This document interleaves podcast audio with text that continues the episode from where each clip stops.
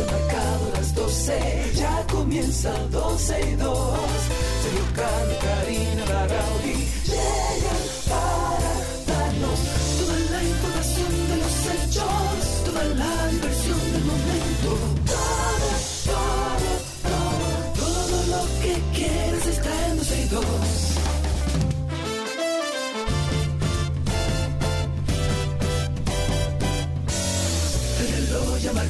las 12, ya comienza 12 y 2. Sergio Carlos y Karina Larrauri llegan para darnos toda la información de los hechos, toda la diversión del momento.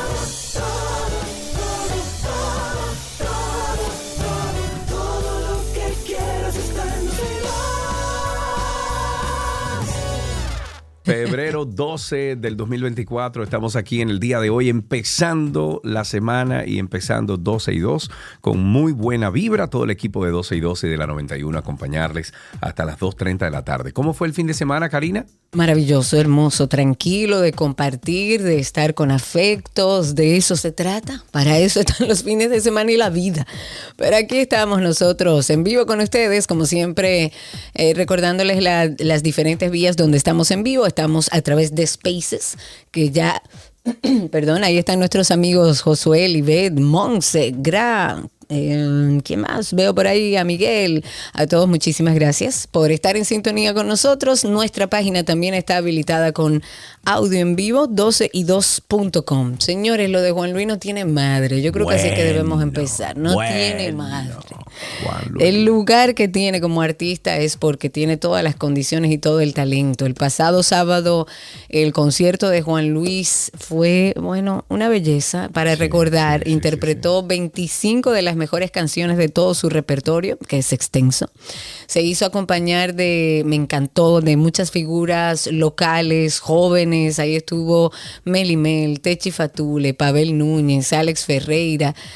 Sin embargo, justo en el momento en el que empezó la participación del invitado internacional Fonseca, eh, hubo algo que lamentablemente eclipsó una noche maravillosa, que se iluminó el cielo y apareció un show de luces con drones que hacía propaganda del PRM y al candidato Dio Astacio. Es una pena que sucedan estas cosas. Ahora, no, fuiste tú, fui yo, no, yo no sabía, yo no sé, lo No, ahora nadie sabe. Dios Ahora no sabe. sí. Dicen que fue eh, a- eh. Eh, dicen que se dio un permiso, que, pero que no era para eso, ni se estableció para eso. Entiendo que si el permiso no fue dado para proselitismo, para campaña, entonces debería haber un- una consecuencia. Una consecuencia, claro. Pero el incidente ha generado evidentemente mucho malestar, eh, sobre todo con los que estaban ahí, los asistentes que empezaron a abuchar, no al artista, sino a la publicidad que en este momento, que en ese momento estaba sucediendo. Y como dice Sergio, en torno a este caso, el, primero está el IDAC, que es el Instituto Dominicano de Aviación Civil, que reconoció que aprobó los permisos para que estos drones sobrevolaran el Estadio Olímpico, pero no el contenido de la publicidad política, ya que no es de su competencia. Bueno, exacto, eso te iba a decir, el IDAC no tiene que ver con eso, el IDAC no tiene que ver con lo que se vaya a mostrar en, en imagen, sin embargo, el permiso para que esos drones o esos, eh, eh, esos eh, ¿cómo se le diría? Esas, tiene un nombre eso, que si yo, que en voladora, estuviesen ahí, eso sí le tienen que tocar el permiso. Otra cosa, qué eficiente el IDAC, que usualmente duran de 20 a 30 a 45 días para aprobar un proyecto y este se aprobó el mismo día depositado. Es Oh, impresionante, o sea que ya saben ustedes si necesitan un, un permiso del IDAC, ya hay un precedente de que esto se puede aprobar el mismo día. Además, no solamente eso, sino que tú, tú tienes un concierto multitudinario de 50 mil personas y se estableció el permiso para ese lugar. Yo creo que independientemente de que hay cosas que no son su competencia, yo creo que debe, eh, cuando se va a otorgar un permiso es para qué, usted es parte del show, usted va a sobrevolar por qué, usted qué es lo que va a filmar, o sea, alguien tiene que hacerse cargo, si no, del resultado. Y dice, yo le di el permiso, pero no tengo que ver con campaña política. Pero ¿quién se hace cargo? Pero digo Astacio, por un Pero lado... eso es correcto, ¿eh? lo que acaba de, de- eh, acabas de decir del IGA- el IDAC es correcto. Ellos no tienen que ver Pero ¿quién se hace cargo? Ok, el IDAC dio el permiso, pero no sabía que era para temas políticos. Eso es la Junta Central, Karina. O sea, el contenido tiene que ver con la Junta Central y la, la ley de partido, punto. Y ese permiso que se le otorga para sobrevolar esa cantidad de drones sobre un espectáculo público, ¿es válido? Son preguntas honestas que estoy haciendo. El espacio, aéreo, el espacio aéreo no puede ser restringido. O sea, yo, por ejemplo, arriba de tu casa puedo poner Karina, Karina es una ladrona. Y hay algunas otras repercusiones de, por ejemplo, una demanda que tú me hagas a mí de, daños y perjuicios, etcétera. Pero el espacio aéreo es, es un espacio aéreo abierto, al menos que tú tengas algún tipo de restricción con un, por ejemplo, por encima de la casa del presidente, por encima de la casa de, Palacio, por encima de la casa de algún funcionario importante, eh, cerca de un aeropuerto, pero después de ahí el espacio es abierto. Ok, no, no, era una pregunta honesta. Lo que sí es que nadie sabe de esto. Eh, eh, independientemente de que la promoción haya sido de Dio Astacio, él dice que no tiene que ver con eso. Paliza dice que no tiene que ver eh, con eso, que esa promoción de esa campaña política. Exacto, se hizo, dice José Paliza que se hizo como parte de la campaña ahora de cara a las municipales y que se hizo sin su permiso. O sea, si Paliza dice que sin su permiso, evidentemente no tiene nada que ver con el partido. Y él además es quien maneja la campaña del partido, o sea que habría que ver cuáles son las consecuencias, porque es lamentable que en una noche tan especial, tan mágica como la que mm, regaló Juan Luis Guerra a todos los que asistieron esa noche, casi 50 mil personas, si, si no leí mal, es una pena que se vea teñido con un color de un partido y que no haya consecuencias para eso. No, y no solo eso, sino que haya violado la ley de partido, porque no se puede hacer publicidad o qué sé yo qué, hasta ciertos días antes, etcétera, etcétera. Además, de muy mal tacto, punto. Y tratándose de este personaje que todos conocemos, Karim, que parece que la ley nunca lo va a tocar a Karim, bueno, pues nada. Él ha hecho cosas peores y no le ha pasado nada. O sea Exacto. Exacto. Bueno, eh, hablemos de las autoridades que intervinieron este fin de semana a los centros de corrección y rehabilitación de El Pinito y el Centro de Privación de Libertad no reformado de la Fortaleza de la Concepción, ambos ubicados en la provincia de La Vega. La Dirección General de Servicios Penitenciarios y Correccionales dio la orden para que se realizara la intervención de estos centros con el objetivo de incrementar los niveles de seguridad, evitar con esto que se cometan delitos en el sistema penitenciario. Dentro del centro se ocuparon artículos de uso prohibidos, entre los que se encuentran teléfonos celulares, sustancias controladas, armas de fabricación carcelaria, entre otros. Y como parte de la estrategia que se creó, eh, bueno, van a crear una comisión o se creó una comisión de intervención de dichos centros y se elaboró un plan de acción con el fin de crear un protocolo de seguridad que responda eficazmente a los retos que se presenten en, estos recintos en coordinación con las autoridades gubernamentales y miembros del ejército, em, el ejército con asiento en la provincia de La Vega para lograr esas acciones conjuntas en cuanto a estos recintos penitenciarios. Yo creo que el tema se sigue repitiendo, repitiendo, repitiendo, repitiendo durante años. Hemos visto cómo en otros gobiernos se hace la misma cosa, se hace un levantamiento y se hace una revisión exhaustiva de estas cárceles y siempre aparece lo mismo. Los estupefacientes, eh, o sea, las drogas, eh, aparecen los celulares. Armas blancas, celulares, internet, de todo. Eso es un mundo aparte. Eso no va para ningún sitio. En otro tema, vamos con un tweet o X del día. El alcalde de Santo Domingo Este, Manuel Jiménez, publicó lo siguiente en su cuenta de X o Twitter. La política es como el amor, no puede hacerse a la fuerza. Ambas cosas, o sea, el amor y la política, se hacen por convicción, simpatía o sentimiento. A todos nuestros compañeros y compañeras, amigos, seguidores, dense ustedes mismos el mejor regalo. Sean libres. La Policía Nacional, señores, a través del Departamento de Investigación de Crímenes y Delitos de Alta Tecnología, el DICAT, ha informado que fueron arrestadas en el día de ayer dos mujeres acusadas de extorsionar en distintas, eh, perdón, a distintas personas en el Distrito Nacional, causándoles pérdidas económicas. Según la uniformada, las mujeres son Francelis Félix Vázquez y Maciel Elizabeth Acosta Polanco, quienes de manera separada cometieron delitos de extorsión en el Distrito Municipal de San San Luis fue arrestada Francelis Félix Vázquez, acusada de recibir en su cuenta bancaria la suma de 75 mil pesos, producto de una extorsión contra un ciudadano, quien era amenazado con, el, con, con que serían publicadas imágenes íntimas suyas en redes sociales si no depositaba la, la suma de dinero que se le exigía.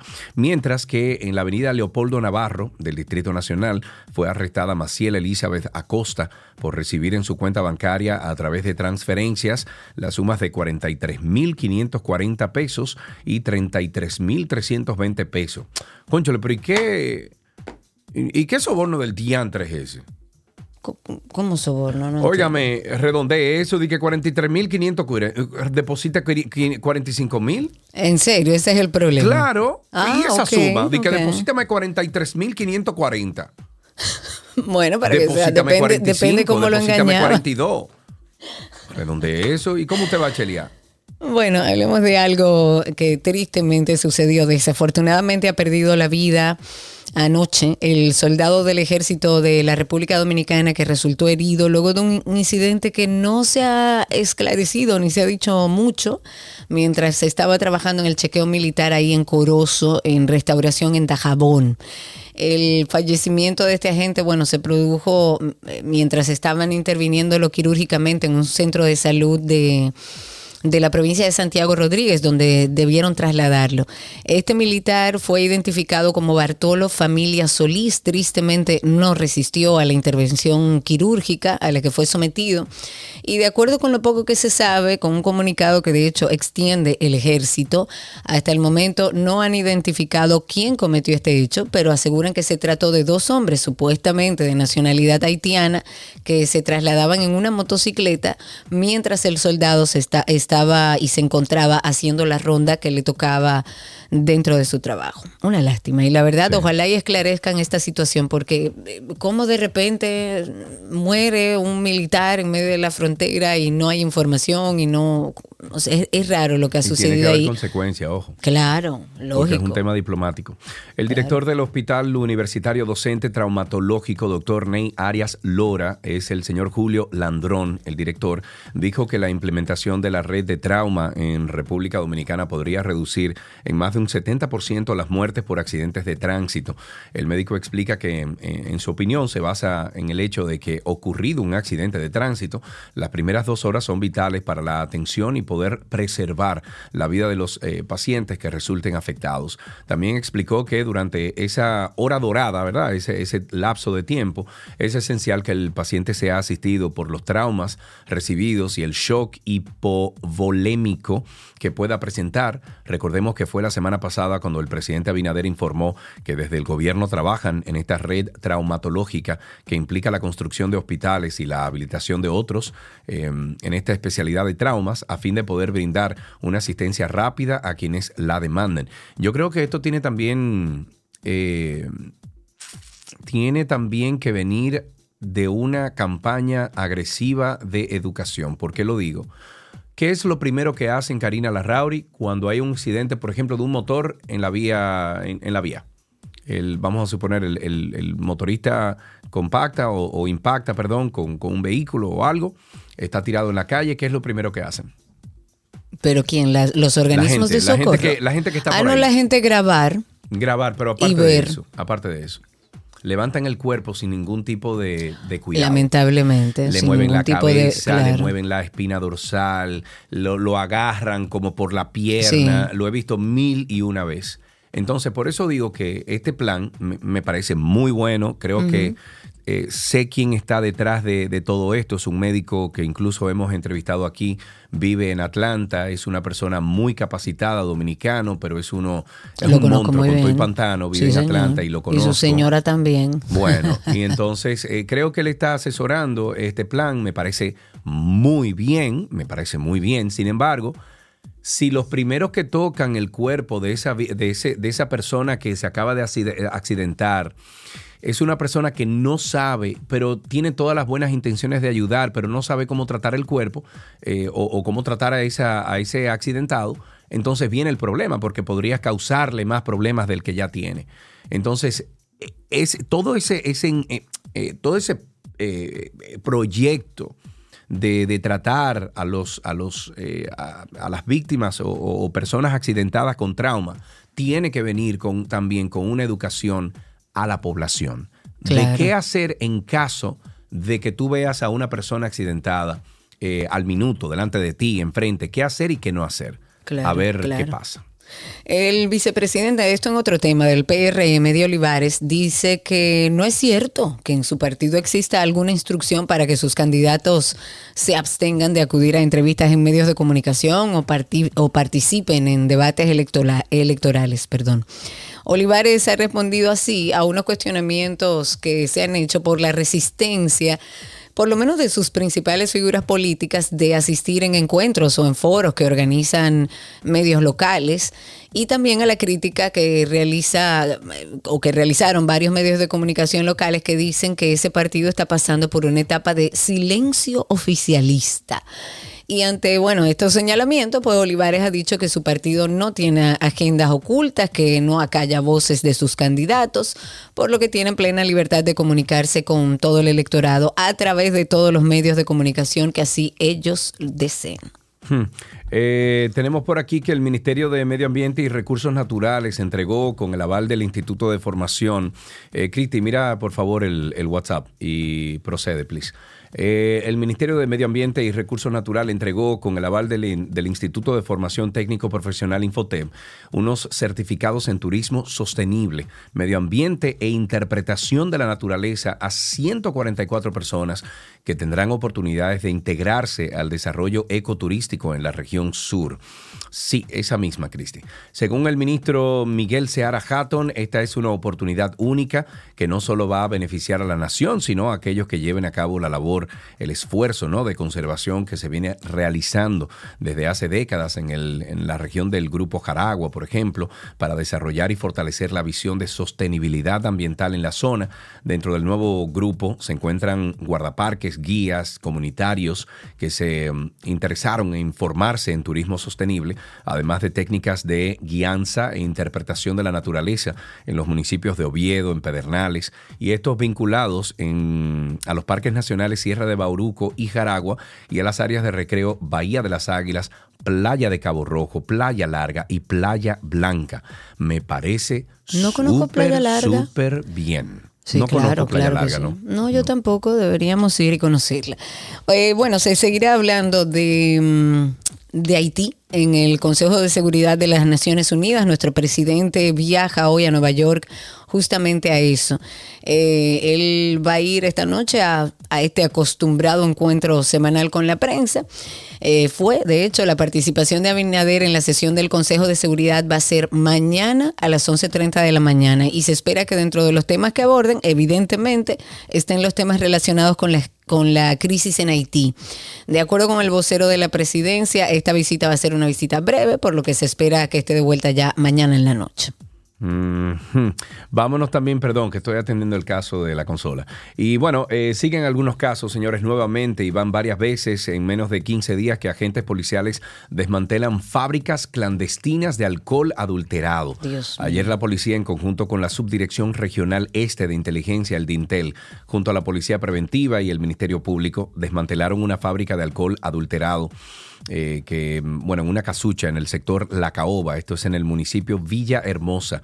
Hasta el momento las autoridades no reportan ningún detenido durante la intervención, pero sí fue incautada una gran cantidad de materiales y productos utilizados en la elaboración de bebidas alcohólicas de forma ilegal la cual, como ya saben, obviamente es peligrosa para la salud porque uno nunca sabe cuál es la relación de nada de lo que hacen esas bebidas. Eh, durante esta intervención las autoridades encontraron siete, siete tanques de metal de 55 galones, entre ellos uno vacío, con 330 galones aproximadamente de alcohol adulterado, seis cubetas que contenían 30 galones del mismo líquido y dos eh, garrafas o, garrafas, no, garrafas de 10 galones para un total de 370 galones de alcohol adulterado. A esas personas hay que, eh, tú y yo lo hemos dicho, A esas personas eso hay que Acusarlo de homicidio. De homicidio, o sea, Claro. están tr- tratando de matar gente, punto. Claro, y ya y hay muchos ejemplos de eso.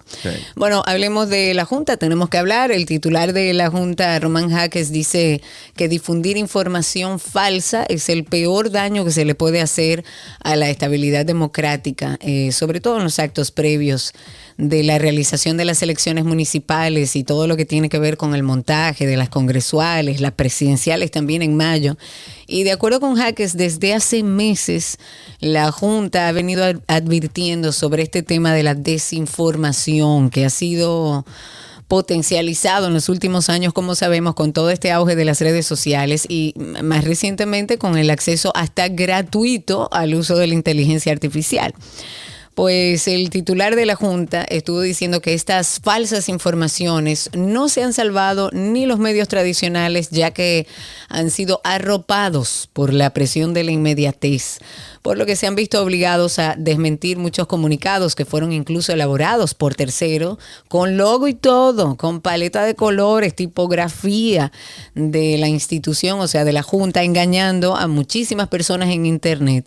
Y según explica la desinformación, además de distorsionar la percepción pública y el debate político, socava la confianza en las instituciones. Yo creo que esto es un momento, después de haber vivido lo que vivimos con las elecciones congresuales eh, anteriormente, yo creo que debemos todos poner un poco de nuestra parte, primero para incentivar al voto, incluso aquellas personas que están dentro de nuestros hogares. Ayer, ayer no, la semana pasada conversaba con, con la señora que me, que me ayuda en casa y está negada a votar y yo voy a lograr que ella vote y va a ir a votar. Y yo creo que todos nosotros debemos generar esa conciencia de que tenemos el deber y el derecho de hacerlo, pero sobre todo el deber de elegir adecuadamente a nuestros candidatos. Siéntese a ver las propuestas, siéntese a ver lo que dicen esos candidatos. No lo haga porque vio la cara de alguien más veces en una valla.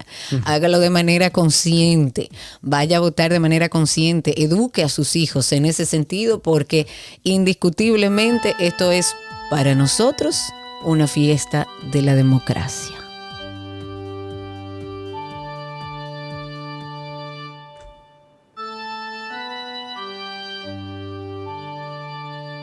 Karina,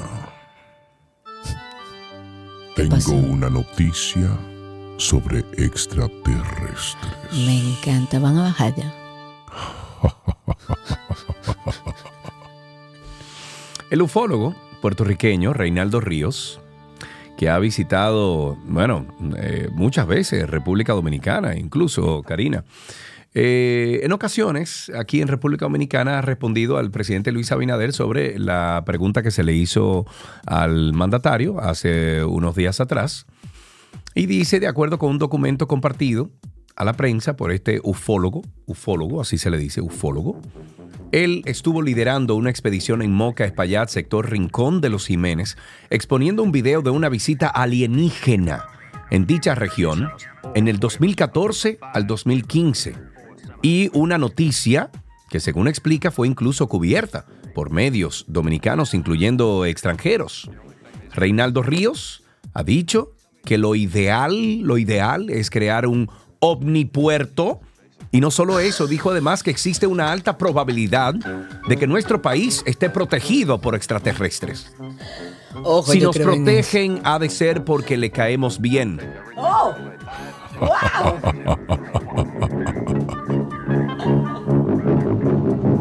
¡Vienen! ¡Ahí vienen ellos! ¡Mírenlo ahí! ¡Hay una! ¡Oh Dios! ¡Es una nave! ¡Es una nave gigantesca! ¡Corre! Taking over this conversation. Bueno, Ok, Tampoco hay que Para aquellos que se estaban preguntando qué era la ufología o quién es un ufólogo, la ufología, también conocida en español como ovnilogía, es la investigación justamente de objetos voladores no identificados por parte de personas que creen que pueden tener origen extraordinario. Ok. Dicho eso, vámonos con nuestro podcast, Karina y Sergio After Dark, nuestro podcast nominado al soberano, donde hablamos eh, con muchísima responsabilidad de salud mental, de bienestar, donde tratamos de llevar información de valor para que las personas que lo necesiten la tengan a mano y también aquellas que quieran compartir este contenido que lo hagan, porque entendemos que hace falta mucho hablar sobre este tema de salud mental y bienestar. After Dark. Aquellos momentos en los que nos sentimos como irritables, cansados, aburridos, abrumados y muchas veces hasta estancados. Hay una persona que hasta creó un concepto muy interesante que se llama los mientos. Esto que yo le llamo los mientos, que son abrumamiento, estancamiento y aburrimiento, en común tiene una palabra que define lo que tú no quieres. Creemos que son verdad, pero realmente son mentiras por falta de gestionar. Yo antes, en mis 15, 16, 18 años, yo me aburría a tal punto que el no hacer nada me enfadaba, o sea, me ponía de mal humor. Cuando una persona vive en el vacío del hacer, estoy haciendo, haciendo, haciendo, me levanto en piloto automático y le doy ripí a eso tres o cuatro años, tu propósito como ser humano no está sucediendo. O sea, es mentira que tú tienes que vivir abrumado. Es mentira que tú tienes que estar estancado en diferentes áreas de tu vida. Y mucho más mentira es que tú naciste de que para vivir aburrido. Karina y Sergio. After Dark. Karina y Sergio After Dark está en todas las plataformas de podcast. Ahí nos pueden buscar como Karina Larrauri Podcast o Sergio Carlo Podcast. El episodio del viernes estuvo buenísimo, me lo tiré completito. Busquen, señores, porque hay más de 114 episodios de muchísimas cosas, muchísimos temas que siempre, señores, le garantizamos le va a dejar algo muy chévere. Esto es Karina y Sergio After Dark. Mientras tanto, así empezamos 12 y 2. Gracias por la sintonía. Regresamos de inmediato. Todo, todo, todo lo que quieres está en 12 y 2.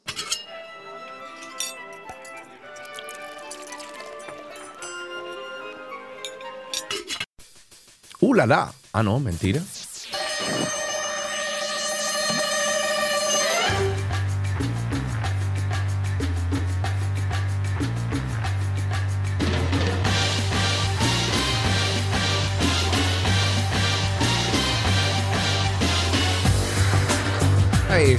La receta posible con nuestro amigo Nicolás Frigerio. Hola, Nico. ¿Cómo Nico, estás? ¿cómo estás? ¿Qué tal? ¿Dormiste bien? No. No. Aquí está el padre por segunda vez sin dormir con nosotros para iniciar esta semana de recetas para la cena de San Valentín que me encanta. Yo no voy para aparte, yo me quedo en mi casa y cocino en mi casa. Nico, bienvenido, ¿cómo estás? Muy bien, ¿y ustedes? Todo en orden por aquí. ¿Cocinas tú o cocina Fede? Ah, Depende de lo que vayas a dar. Si es carne, es de él. Lo Ah, otro puedo bien. manejarlo yo. O sea que será carne, será carne. No, no, no, no, no. Yo cocino, algo le hago. Cuéntame, Muy bien, muy bien. Nico, ¿qué preparamos en el día de hoy? Vamos a preparar, bueno, San Valentín sabemos que siempre eh, se buscan preparaciones como eh, afrodisíacas, con mariscos. Claro, eh, chocolate. que- chocolate, exactamente, que, que es fuego, ¿verdad? O sea, que vaya todo por, por esa línea. Lo Ujú. que sí, siempre digo lo mismo, no se llenen mucho, porque si no después nos vamos a Eh, dormir. Hay, en hay un lugar de- problema, claro. en, lu- en lugar de dar un paseo o, o tomar una copita, pues nos vamos a dormir y la verdad que San Claro. Valentín se acaba rápido, entonces, Claro. entonces tiene que ser con, con prudencia. Hoy vamos a preparar unos camarones que pueden servir tanto como para una entradita eh, como para un plato principal. Y la única diferencia entre una cosa y la otra, eh, o entre un tiempo y otro, es que al plato principal le vamos a agregar arroz blanco. Tan simple como eso. Y ahí lo convertimos en, un plato, en un plato fuerte. Ok. Yo lo comería más como una entradita, eh, porque es una receta bastante simple, bien rapidita de ir preparando mientras preparamos otras cosas y vamos picoteando. Y bueno, y ahí como que, que hacemos la, la cena un poco más entretenida. Ok. Lo que vamos a necesitar son ingredientes que los conseguimos todos eh, en cualquier súper. Camarones, que si los pudieran conseguir frescos, mucho mejor. Si no, no se compliquen tanto la vida. eh, compren camarones de los que vienen congelados, pero compren de los que son eh, bastante grandecitos. Si, ve- si ven en las, en, en las fundas o en los paquetes, tiene una, una numeración 1620, 2125, eh, 810. Esto, esto tiene que ver con el tamaño. Entonces, lo que quiere decir es que depende, o sea, ese número, por ejemplo, si son 16-20, quiere decir que entran de 16 a 20 camarones por libra. Si son 21-25, entran de 21 a 25 por libra. Cuanto más grande es el número, más chiquitos son los camarones.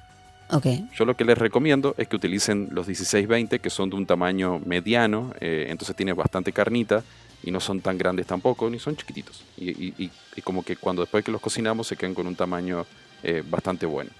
Entonces, vamos a necesitar los camarones, que los pueden comprar pelados eh, o no. Luego usted les digo ahora cómo, cómo pelarlos.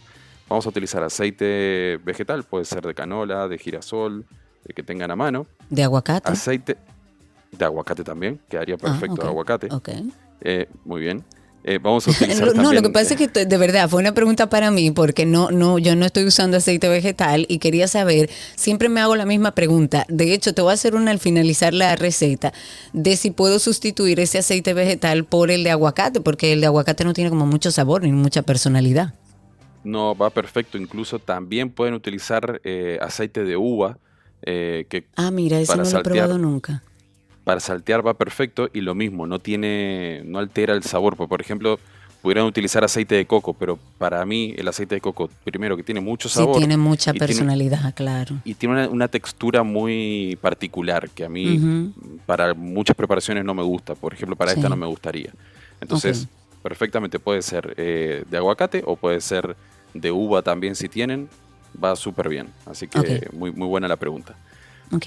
Eh, vamos, a, vamos a utilizar también aceite de sésamo, que si no utilizan en casa, compren una botellita pequeñita, pero van a ver que luego lo van a ir usando cada vez más. Está muy bueno. Lo pueden agregar luego en ensaladas, en salteados de vegetales, en, en un sellado de algún pescado, en fin, eh, es muy versátil. Vamos a utilizar también eh, clavo, que, eh, clavo, Dios, ajo picado. Ajá. Eh, que estoy leyendo la receta y la tengo. O sea, tú tengo la en tienes escrita y no la mandas, Nicolás. Es que es complejo.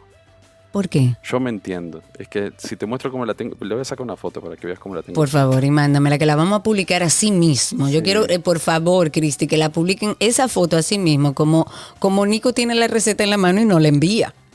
A ver, quizás hoy en día, yo soy muy anticuado para estas cosas, no soy el más tecnológico, pero quizás con, con algo de inteligencia artificial podamos, se arreglar. Descifrarlo. ok, eh, continuamos, Nico. Necesitamos, vamos a repasar, necesitamos camarones, aceite vegetal, aceite de sésamo, ajo, que lo vamos a picar bien pequeñito, jengibre, que también lo vamos a picar bien pequeñito, jengibre fresco. Vamos a utilizar agua, sriracha, eh, que es bastante picantito, ahí viene el fuego que hablamos ahorita, salsa de soya, que normalmente siempre tenemos en casa, y azúcar eh, crema. Si no tenemos azúcar crema, podemos utilizar eh, azúcar blanca. Y si no usamos azúcar en casa, podemos usar miel. O sea que ahí tenemos, tiene que ser algo que, que dé un- ese contraste dulzón.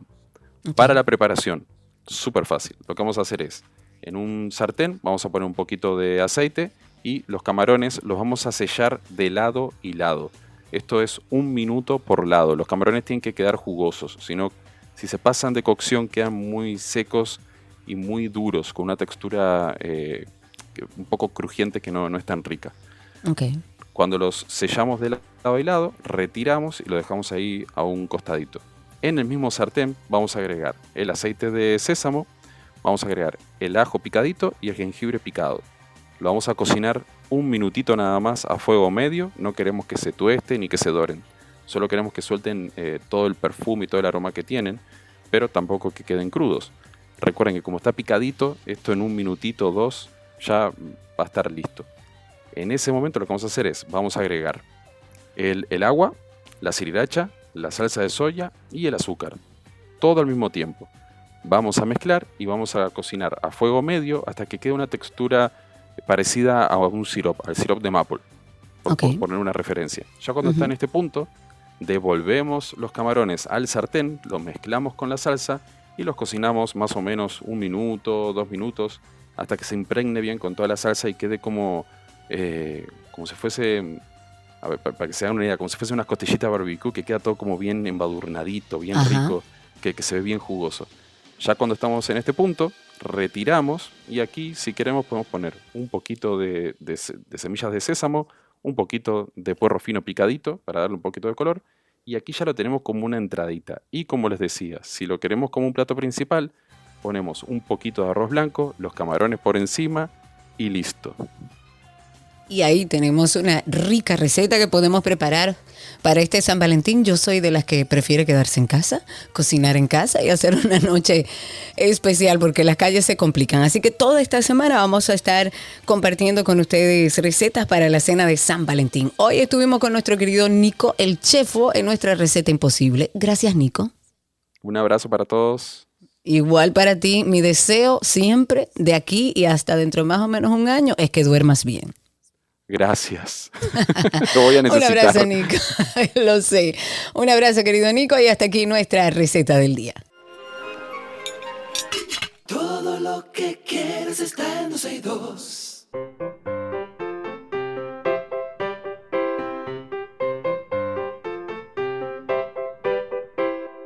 Siempre esa cancioncita que ustedes escucharon ahí para que nuestros niños sepan que ya estamos esperando sus llamadas. 829-236-9856, nuestro teléfono aquí en 12 y 2. 829-236-9856, nuestro teléfono en 12 y 2. Hace rato que no hablábamos con nuestros pequeños oyentes. Queremos saber qué aprendieron hoy, cómo les fue en el colegio, cómo, cuál es su clase favorita. Y si por ahí tienen un chiste o una adivinanza, también es válido. Cirilo está en la línea con nosotros. Adelante, Cirilo, ¿cómo estás? Hola, Cirilo. Hola, Karina. ¿Cómo tú estás? Bien. Qué bueno. ¿Cuántos años tienes, Cirilo? Ocho. ¿Y tu colegio cómo se llama? Estrella de la luz. ¿Y qué aprendiste hoy en Estrellas de la Luz? Digo, amante de la luz. Amantes de la Luz. ¿Qué aprendiste hoy ahí? Bueno, muchas cosas. Cuéntame algo, ¿el qué? ¿Qué fue lo que más te gustó aprender? Lo que me gustó aprender fue sumar. ¿Sumar? Sí. Ok, ¿y si yo te digo uno más uno? Dos. ¿Y dos más dos? Cuatro. ¿Y cuatro más cuatro? Ocho. Muy bien. ¿Y te sabes, Cirilo, algún chiste, una adivinanza? Mm, sí. Pues adelante, compártalo. Compártalo, Camila. El chiste es... Camila no. Eh, el Ajá. chiste es polla y el que se me en tu olla. ¿Cómo fue? Ah, no. El pa- no, ese no, el papá Vamos a no le gustó. Vamos a repítelo, dejarlo hasta repítelo. ahí. No, que el papá no le gustó ese. Ah, Haz ok. otro, Cirilo, Ese por no, favor. ese no.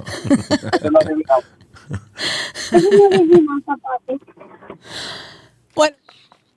Le di donde no era. Bueno, Cirilo, un beso grande para ti. Gracias por llamar. Igual tenemos aquí regalitos para ti. ¿En qué aprendiste hoy?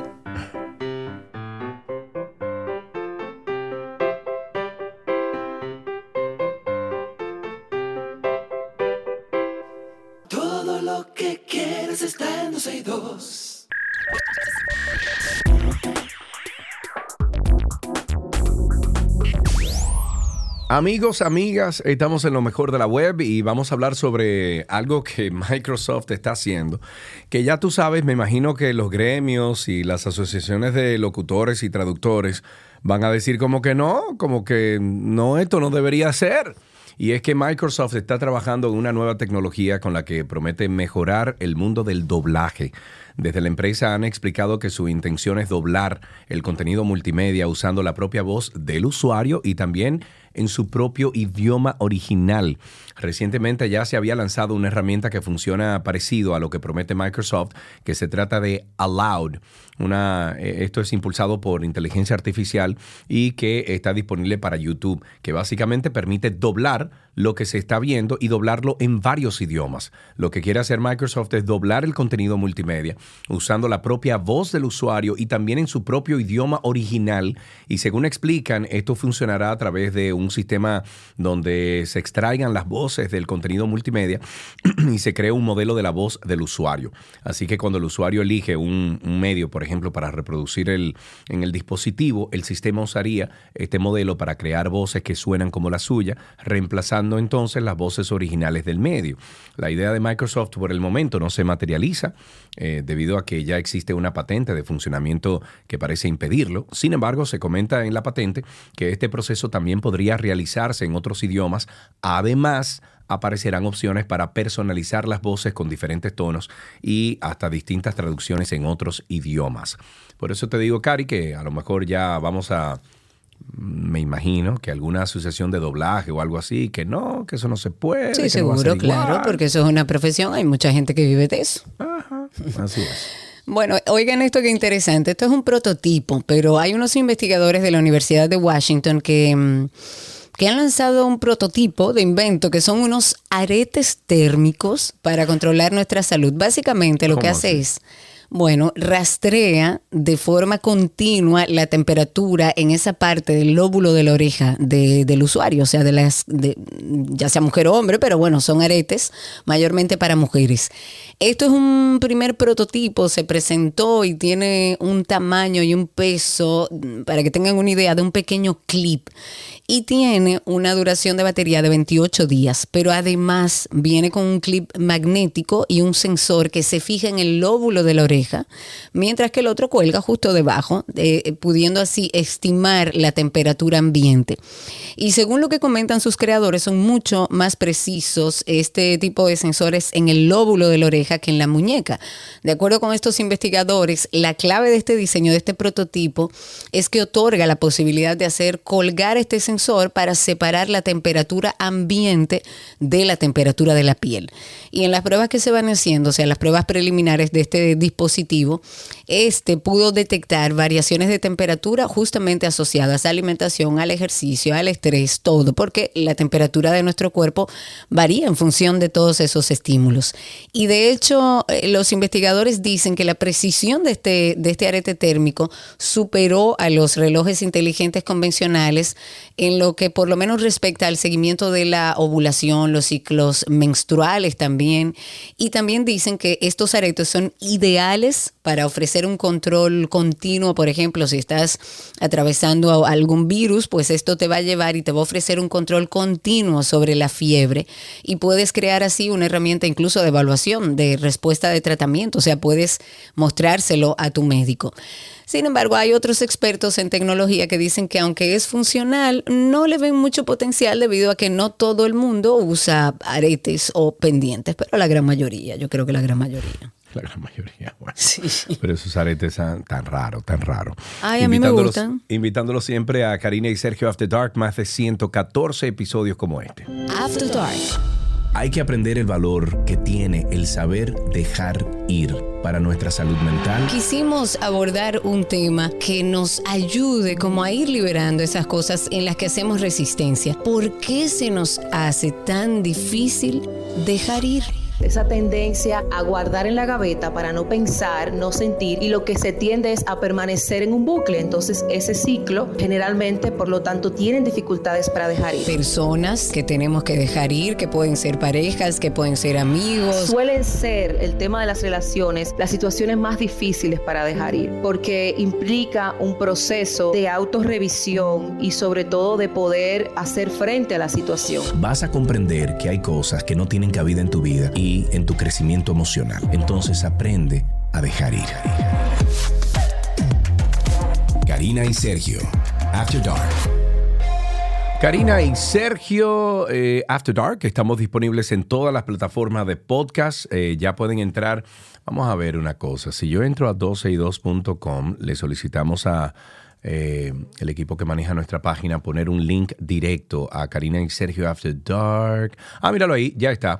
Entonces pueden entrar a 12y2.com, 12y2.com y hay un banner bien grande que dice eh, el que dice podcast 12 y 2 y también Karina y Sergio After Dark. Ahí le puede dar, por ejemplo, si usted está en Apple Podcast, si está en Spotify, si está en TuneIn, ahí nos pueden encontrar. 12y2.com, 12y2.com se escribe 1, 2 y 2.com.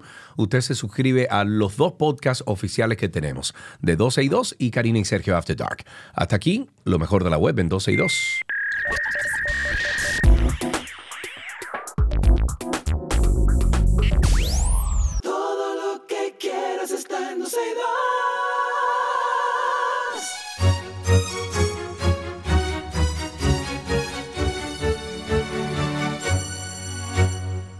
Estamos en nuestro segmento de arte y recibimos en cabina al cantautor dominicano Johan Amparo. Con él vamos a conocer todos los detalles de su nueva canción Villano. Pero antes vamos a escucharla. Escuchen un No poco. es lo que esperas, pero me tienes que escuchar.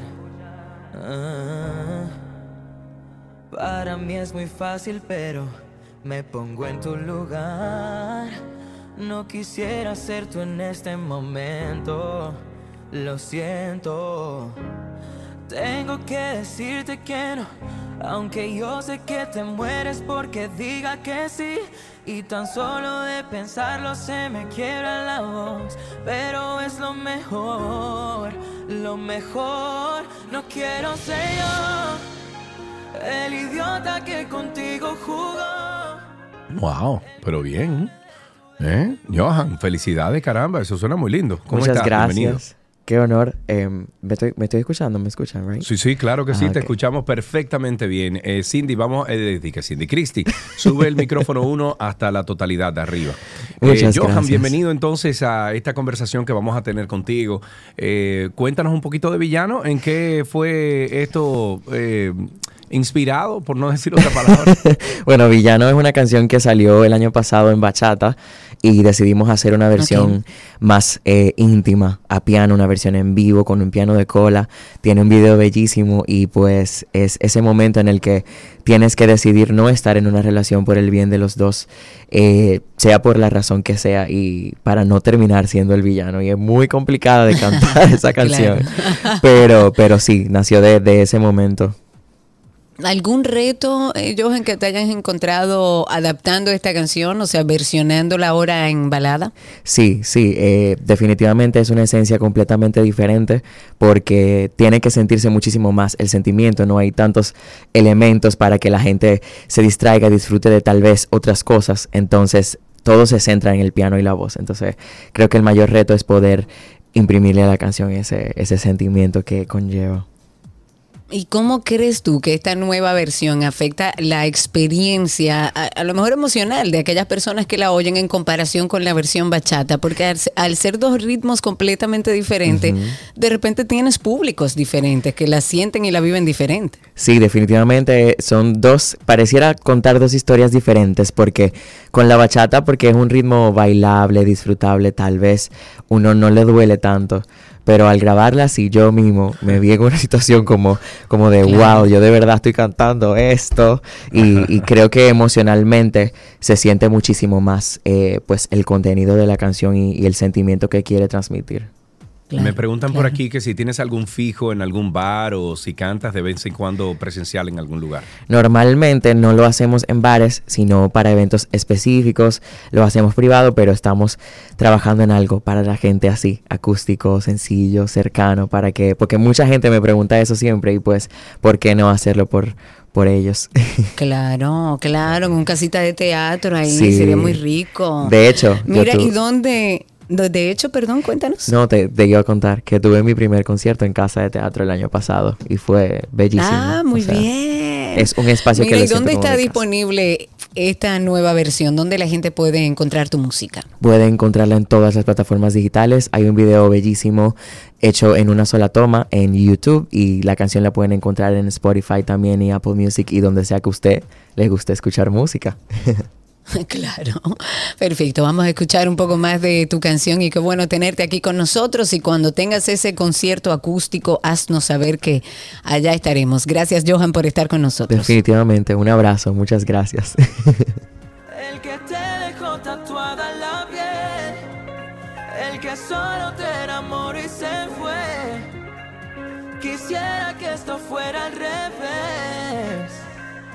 No quiero ser el villano, ya no, yo no voy a ser el villano, ya no, se nos puede ir de las manos y no, yo no quiero ser el villano. Ay, y me mata imaginar que te estoy haciendo daño. Pero prefiero la culpa que hacerte vivir en un engaño. No malgaste tu beso conmigo, que yo solo puedo ser tu amigo. Si damos el paso, estaremos a un paso. Te termina siendo enemigo. Y no, no quiero que te enamores.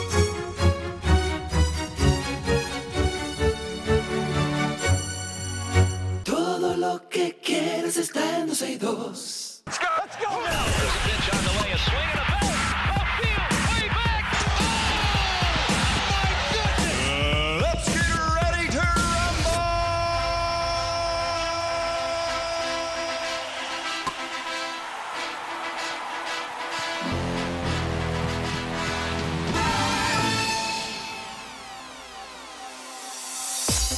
Ya estamos en noticias deportivas, nos vamos con béisbol. Definitivamente que es mejor no hablar de la serie del Caribe. No, no.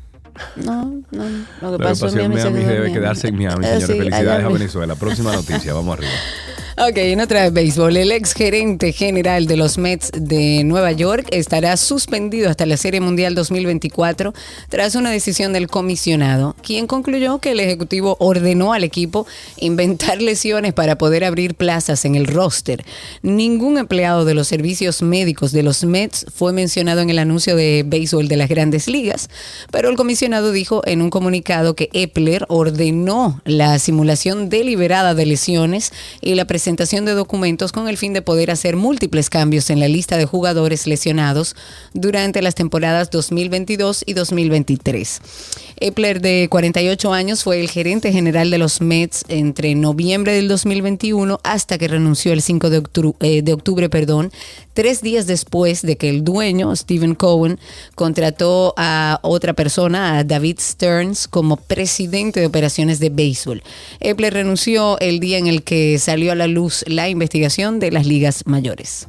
Tenemos en una noticia de básquetbol que los Emiratos y la Asociación Nacional de Baloncesto, NBA, anunciaron ayer una alianza mundial de marketing plurianual por la que la aerolínea Emirati, Emirati se convierte en la compañía aérea oficial de la liga estadounidense. La aerolínea aparecerá con el logotipo del evento de la NBA de Emirates, Emirates, que comenzará la próxima temporada, y aparecerá en el logotipo de Emirates en todas las, cami- las camisetas de los árbitros, árbitros, perdón, de la NBA a partir del partido de las estrellas de la NBA del 2024 que tendrá lugar el próximo 18 de febrero. La asociación comercial de la cual no se ha especificado la cuantía de dinero también permitiría entonces a los aficionados al baloncesto ver contenidos de la NBA en todos los vuelos de Emirates. En una noticia de fútbol americano, luego hablamos del entretenimiento, aquí los deportes. Los Chiefs de Kansas City triunfaron con un 10-3 ante los 49ers de San Francisco. Esto luego del primer tiempo del Super Bowl en el día de ayer, después de cometer los errores que algunos califican como tontos, que le costaron perder 5 de 8 partidos al promediar la temporada regular. Kansas City fue penalizado 5 veces por 50 yardas y soltaron 3 veces el balón, pero tuvieron suerte de perder solo uno. El quarterback Patrick Mahomes fue, Mahomes fue der- derribado dos veces y los 49ers anotaron el único touchdown del primer tiempo gracias a una inusual jugada de engaño. El mediocampista del Real Madrid, Jude Bellingham, podría estar fuera al menos dos semanas debido a una lesión en el tobillo. El equipo informó ayer que el jugador inglés fue diagnosticado con un esguince en el tobillo izquierdo y el club indicó que estarán pendientes de la evolución, aunque no dio mucha, o sea, no dio una fecha para su retorno. Bellingham se perderá el duelo de mañana en los octavos de final de la Liga de Campeones ante Leipzig, Leipzig, así como los próximos duelos de la Liga Española. Con esto finalizamos estas noticias del mundo deportivo aquí en 12 y 2.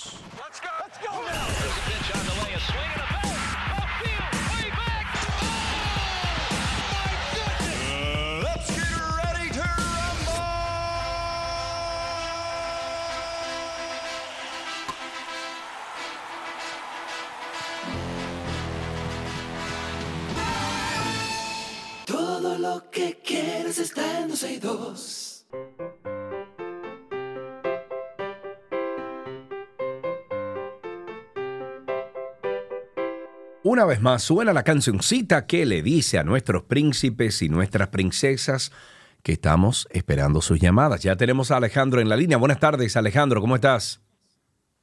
Bien. Qué bueno, Alejandro, mío, Alejandro, qué. Alejandro, Alejandro, ¿qué edad tú tienes, Alejandro? Cinco. Cinco años, muy bien, tú hablas muy bien para cinco años, caramba. Eh, Alejandro, ¿tú fuiste al colegio esta mañana? Sí. ¿y qué hiciste en el colegio? Cuéntame. Inglés y robótica. Oh, you picked English? Sí. You picked English. eh, what, did, what did you fare uh, this morning? Se ríe. ¿Qué tú te sabes? One, little two, one, little three, little Indians, four, little five, little six, little Indians. No, no te lo sabes eso. Yo me lo sé el 100. El 100. 100, bien. Pero eso es muchísimo, Alejandro. Cuéntamelo hasta 10. Vamos a ver. One little. 1, 2, 3, 4, 5, 6, 7, 8, 9, 10. Ok, y al revés ahora. 10, 9, 8. 10, 9, 8, 7. 70, 80, 90. Bueno, te fuiste a 20, pero está bien, no hay problema, Alejandro. Bien, pero déjalo, Está por bien. Dios. Alejandro, tú tienes un chiste. Alejandro, tienes un chiste, tienes un, un acertijo. Alejandro. No, Acertijo. un acertijo. acertijo, Vamos muy a ver, bien. un acertijo. Cuéntame, ¿qué acertijo tienes? ¿Cómo, ¿Cómo volaban los aviones de China cuando había pelea en China? ¿Cómo volaban los aviones de China cuando había pelea en China? Tengo miedo. Mm. Eh, no Bajos. sé, Alejandro. ¿Cómo? Bajos. Muy bajos. ¿Por qué muy bajos? No entendí. Porque había mucha guerra. Vamos a necesitar un par de Bueno, días para entenderlo. No, Gracias, que Adam Alejandro. sí lo entendió, parece que Chiqui sí lo entendió, pero tú y yo estamos en Babilonia. No, o yo no lo entendí, no lo Está bien. Alejandro, muchísimas gracias por llamar. Nos dejaste en Babilonia. A ver si Chiqui nos explica a, a qué te referías tú. Mientras tanto, hasta aquí, ¿qué aprendiste hoy?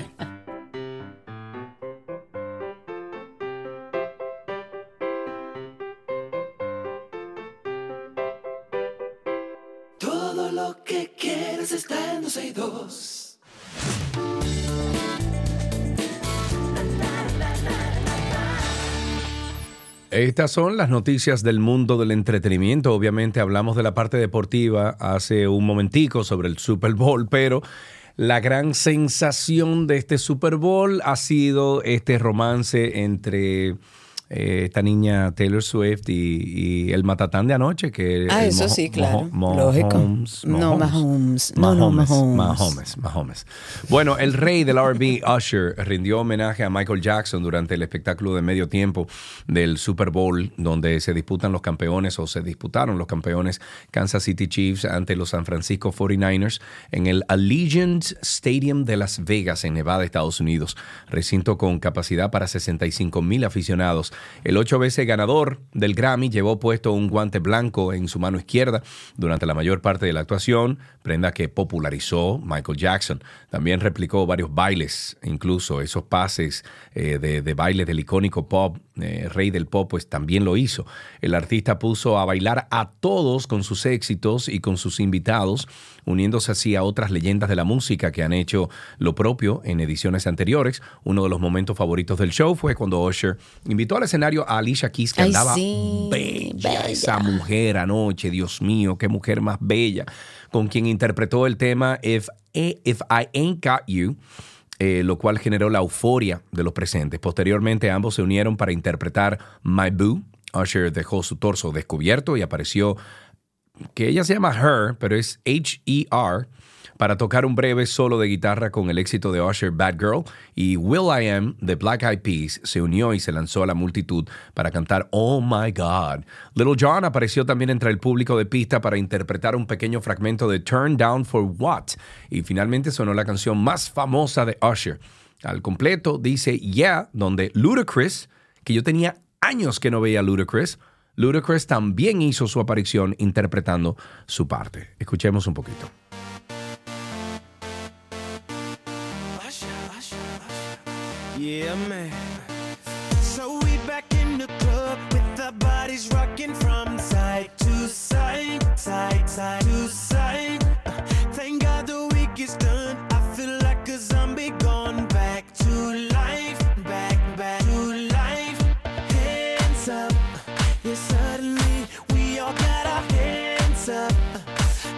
Control of my body. Ain't I seen you before? I think I remember those eyes, eyes, eyes, eyes, eyes. 'Cause baby.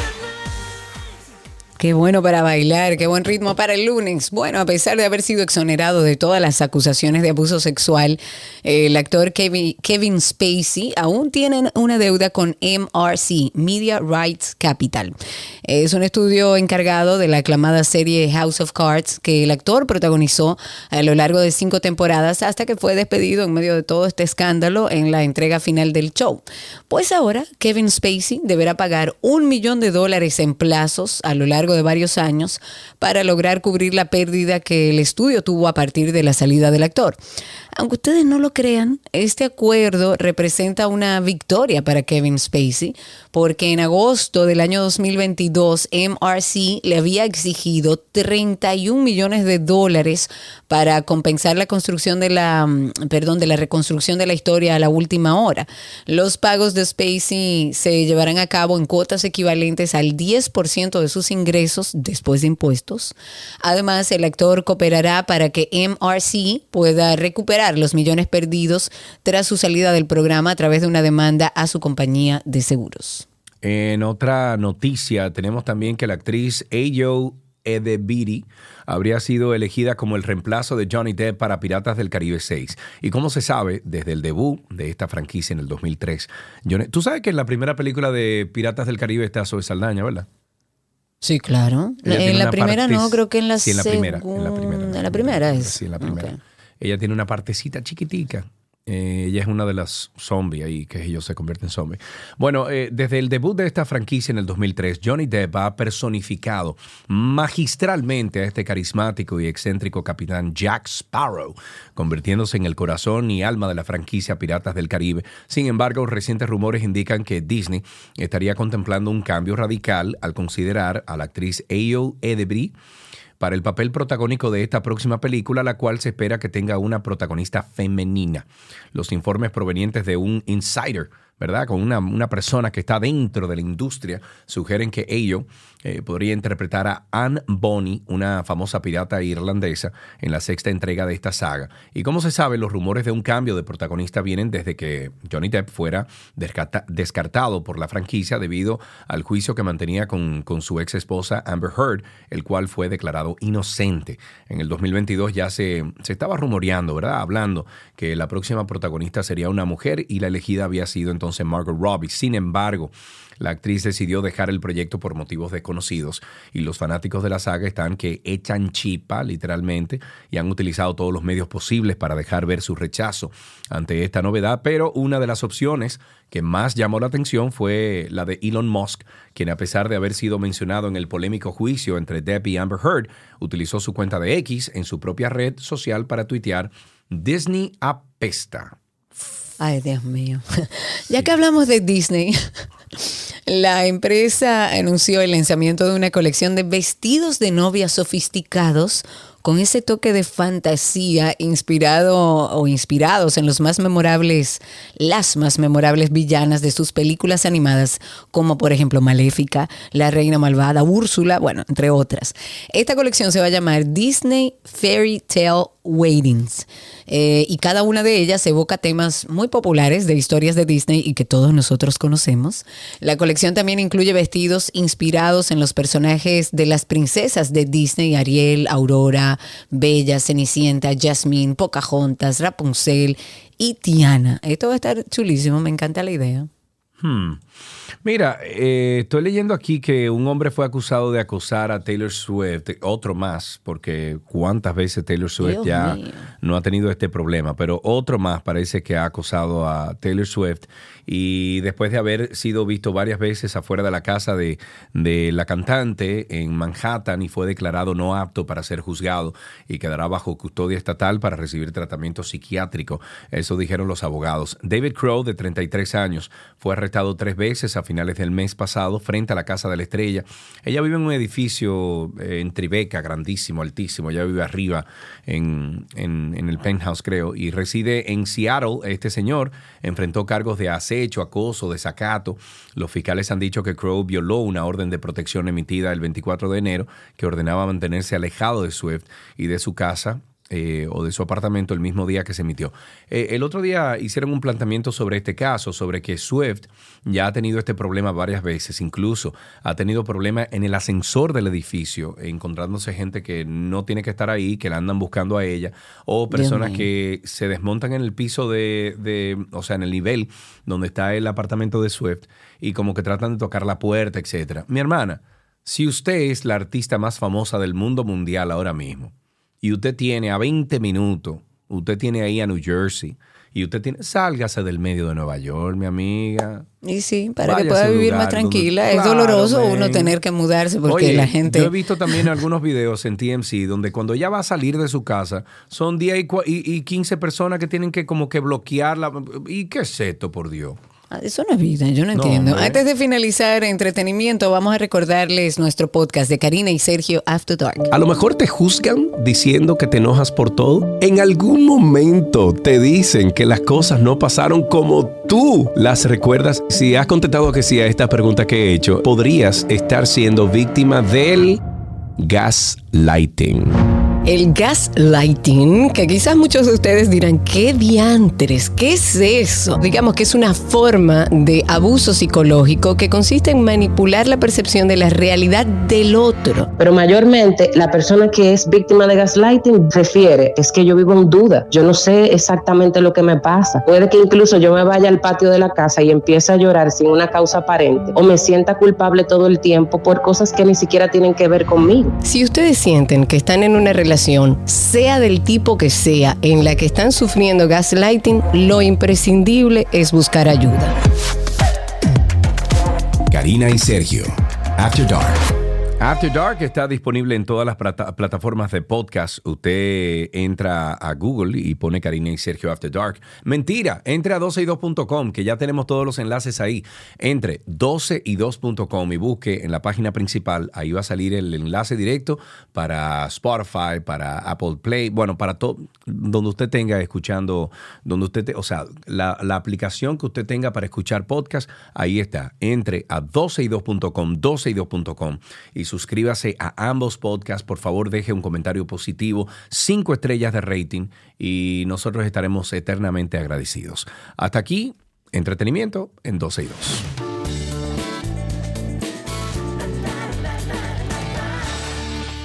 Todo lo que está en 12 y 2.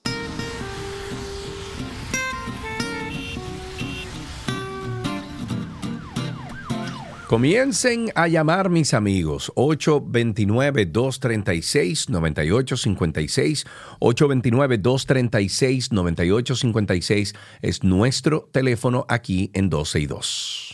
Y también en Spaces, recuerden que estamos en vivo por esa vía. Ustedes pueden conectarse con nosotros entrando a Twitter, buscándonos como 12 y 2. Ahí va a haber unos circulitos. Si clique encima, ya está conectado con nosotros y puede escucharnos por esa vía y también participar. El teléfono lo recordamos 829-236-9856. Mientras tanto, comentar una noticia que sale mm, hace poco tiempo a través de SIN que dice que la viceministra y asesora de comunicación estratégica del gobierno, María Altagracia de Los Ángeles Peña, fue sometida a la acción de la justicia, presuntamente por la distracción de 5 millones de dólares mediante un contrato simulado de un inmueble en Casa de Campo. Este sometimiento que fue presentado por el abogado Jorge Lora Castillo en representación de la empresa Inversiones CIAR también incluye a Juan Alberto Adalberto Lora Ruiz. Esto es una noticia que está en desarrollo, pero acaba de salir que esta viceministra y asesora de comunicación del gobierno actual eh, ha sido sometida a la acción de la justicia. Esa no fue la que Habrá dijo ver. que, había mucha gente fe en televisión. No. Ella fue. No, no fue una asesora del gobierno, no fue la Sí, asesora fue del ella, gobierno en ella. comunicación. Fue ella. Fue ella. No, era alguien relacionado al Ministerio de la Mujer. Hace como un año y medio. Ayúdennos a recordar, por favor. Creo que sí, fue, 829-236. No me sorprendería. 829-236-9856. Ahí tenemos a Tales y a Pavel. Vamos a empezar con Tales. Buenas tardes, Tales. Muy buenas tardes, Sergio Karina. ¿Cómo están ustedes? Estamos vivos, amigo. Bien. De eso se trata. Aprovechando el chin de frío que nos mandaron. Qué rico. Eh, Sergio. la temperatura este fin de semana fue ideal, viejo. Sí, fue muy agradable, gracias a Dios. Ujú. Sergio, te tengo dos buenas. A ver. Quiero que tú me la... que me-. Lo primero es que lo primero es que el chicle que le pusieron al puente rojo de Bonao ya se le quitó. Que por Ajá. favor le vuelvan a poner otro chicle. Que nos hagan el favor, porque las gomas se maltratan. Yo no sé si que los políticos y los funcionarios no cruzan por ahí. No lo sé. Pero pongan otro chin de chicle para que se arregle. De por Dios. es- Sí. Y la segunda es, oye, yo quiero saber, cuando uno paga el bendito impuesto de la placa, ¿qué es lo que uno paga? Porque se sobreentiende que ese impuesto dura un año. Entonces, publicaron en estos días en el periódico que si yo tengo la necesidad de cambiar el cristal, primero tengo que ir a la policía, hacer un documento y después de ir a, a la DGI para comprar de nuevo el mismo impuesto por 1.500, señores. Ya yo lo pagué. Cobren el ticket en la mojiganguita esa, pero no lo cobren de nuevo. Estoy de acuerdo. Es ver- es verdad. Tú sabes que sí.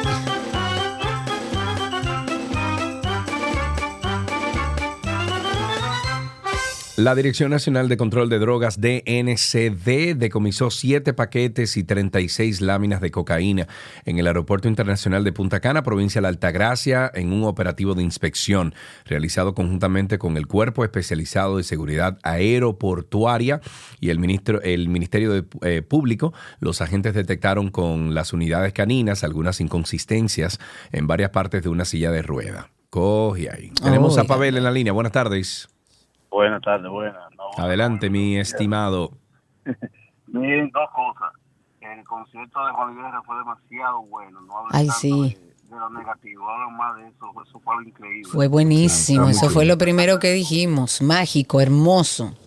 Y el otro punto es, yo quiero ver si ustedes son amigos de un senador o un diputado para que eh, aprueben la ley solo patria el 27 de febrero, que no haya carnaval, que no haya nada, que todo sea en honor a la patria, porque carnaval tumba lo que es el, el evento de ese día 27 de febrero, celebrando el carnaval en todo el pueblo y, se olvidan del 27 de febrero, solo patria. Gracias por su llamada. Solo Patria. 829-236-9856. El defensor del pueblo, Pablo Ulloa, ha dicho que la Policía Nacional que está operando, y esto es más que lógico. Eh, está operando ahí en la cárcel de la Victoria, no puede continuar porque ya se demostró en menos de dos años la cantidad de equipos que permiten entrar a esa cárcel. Entonces lo que hace el defensor del pueblo es decir lo que todos pensamos. Él habló sobre el decomiso del tema de las parábolas que encontraron ahí. Él dice que hubo un acuerdo entre los reclusos y la Policía Nacional y es que no hay que hacer tampoco, no hay que, no hay que tener un, un, un IQ muy, muy alto para entender que es así. Él dice que ellos son los que se ponen de acuerdo con los privados de libertad para que entren y le paguen todo lo que... Óigame, señores, por ahí pasa todo lo que hay que pagar. Pablo Ulloa dice que debe haber consecuencias y yo estoy de acuerdo y creo que todos los dominicanos para los policías involucrados que permitieron este tipo de tráfico y que lo han, eh, lo han permitido históricamente, porque esto no es de ahora. Dice él, y cito, yo he reclamado que ellos continúen trabajando allí o que ellos no continúen trabajando allí. Ellos tienen que ser suspendidos o movidos porque al fin y al cabo el sistema va a continuar. 829-236-9856. 829-236-9856. Nuestro teléfono aquí en 12 y 2. Ahí tenemos también la información de que República Dominicana posee 1.448 galleras legales Wow, a nivel y esas nacional. son las Mil- legales. Oye, 1.448 galleras legales a nivel nacional que dejan como beneficio al Ministerio de Deportes y Recreación más de 20 millones de pesos al año a través de esta práctica que es considerada legal y un deporte desde el, mil eh, perdón, desde el 2009 en el país, esta institución facturó en los últimos dos años 43 millones 844 mil pesos en ingresos por pagos de estas galleras. Los datos que se encuentran en el resumen de ingresos publicado en la página del Ministerio de Deportes especifican que en el 2022, eh, 2022 las galleras suministraron en más de 21 millones, mientras que en el 2023 fueron casi 23 millones. Esas son las legales. Imagínate las Es- ilegales. exactamente, esas son las legales. Ahí tenemos en la línea 829-236-9856 a Esmeralda. Adelante, Esmeralda, cuéntanos. Hola, buenas tardes. Hola. Buenas Yo quiero tardes. comentar en relación a, a la publicidad que puso el político en el concierto de Juan Luis. No, no, no, no, no, no, Esmeralda, ser- no fue él, no fue él, fue Karim sin la autorización de nadie. Según se dice. Fue Karim Abu Nabar. Ahí, na- ahí nadie sabía nada, Esmeralda. Pues entonces, en ese sentido, quien sea que fuera, debe de, por respeto a los patrocinadores que pagaron mucho dinero para tener patrocinio ahí, tener su, su publicidad, deberían de eh, cobrarle a él también por patrocinio, más una multa por falta de respeto hacia los patrocinadores que estaban Mm, ahí. bueno. Porque eso pasó ahora, pero ya eh, toman idea para lo próximo, tú vas a ver. Claro, pero en este caso, señores, hay que ver eh, lo que dice la ley. Y primero se buscó un permiso del IDAC para vo- volar estos Pero en el permiso del IDAC, te voy a seguir preguntando. A ver. En el permiso del IDAC, yo tengo 20 drones que quiero hacerlo volar. ¿Cu- ¿Cuál es la información que te pide el IDAC para eso darte ese Eso permiso? mismo que tú acabas de, de decir, que tengo 20 drones Solamente, o sea, yo tengo volar. 20 drones que quiero volarlo arriba del, El del IDAC Palacio de lo los Deportes. único que te autoriza es el vuelo del aparato. No te autoriza qué vas a hacer con esos aparatos. Eh, tú tienes que seguir, obviamente, las reglas y, y reglamentos que hay para volar esos aparatos sobre una ciudad, pero no tiene que ver absolutamente nada con su contenido. El IDAC lo único que hace que te, te da un permiso y unas regulaciones que tú tienes que seguir para tú no entorpecer, por ejemplo, el paso de un avión, o que te dé con una torre, o que tú sobrevueles un espacio aéreo restringido, etcétera. Pero yo, yo que he solicitado permisos al IDAC aquí en Punta Cana para volar cerca del aeropuerto, te puedo decir que en el caso mío, yo le mando una comunicación al IDAC diciéndole, mira, tengo que hacer un sobrevuelo a 20 metros de altura sobre tal edificación. Eh, voy a durar 20 minutos el vuelo. Y el IDAC con esos datos y con el tipo de equipo que yo tengo, me dice sí o no. Pero el IDAC no tiene nada que ver con el contenido. Ahora, quien tiene que ver con el contenido, en este caso, por la ley de partido y porque fue un tema político, es precisamente la Junta Central Electoral. Ok, ahora yo te pregunto, entiendo que hay un vacío en algún punto, ¿por qué? Porque si el IDAC da el permiso y simplemente da el permiso sin preguntar para qué, por qué, en dónde, o sea, sin, sin tener mayor información, sino que solamente eh, es algo administrativo, yo te doy el permiso, punto, y te digo cómo hacerlo y ya.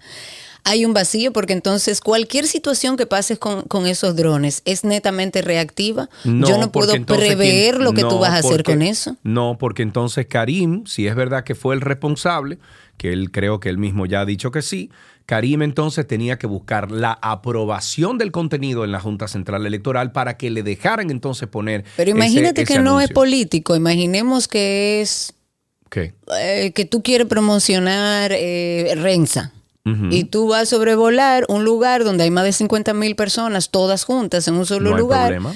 Y entonces tú, o sea, si hay algo legal que haya que enfrentar, es Cari, posterior, pero ya lo hiciste. El Porque estamos hablando de eso, ya se el hizo. espacio aéreo no es restringido en esa forma. El espacio aéreo es restringido cuando tiene que ver, como te dije anteriormente, con eh, la casa del presidente, la casa de la vicepresidenta, con un alto funcionario, con un espacio restringido, por ejemplo, arriba del, del Palacio Nacional que esté cerca de un aeropuerto. Después de ahí, el espacio aéreo, no sé si hay alguna ley, alguien que me ayude, pero entiendo que no, no sé si hay alguna ley que rige la publicidad que tú puedes hacer en el espacio aéreo. Exacto, y a lo mejor lo hay, pero si existe posterior al permiso, ya es una ley que es netamente reactiva. O sea, yo no puedo prever lo que tú vas a hacer, que es lo que te digo, porque si no, Bueno, a es que partir si de ahora, violas- todos los conciertos en el Palacio de los Deportes, yo le digo a todos los empresarios, no paguen nada, manden los drones y súbanlo, pidan permiso y ponga el nombre de su marca enorme arriba en ese espacio aéreo permitido y con permiso, Vamos y no pasa nada. Dice aquí eh, un claro acto de competencia desleal sancionado por la ley 2000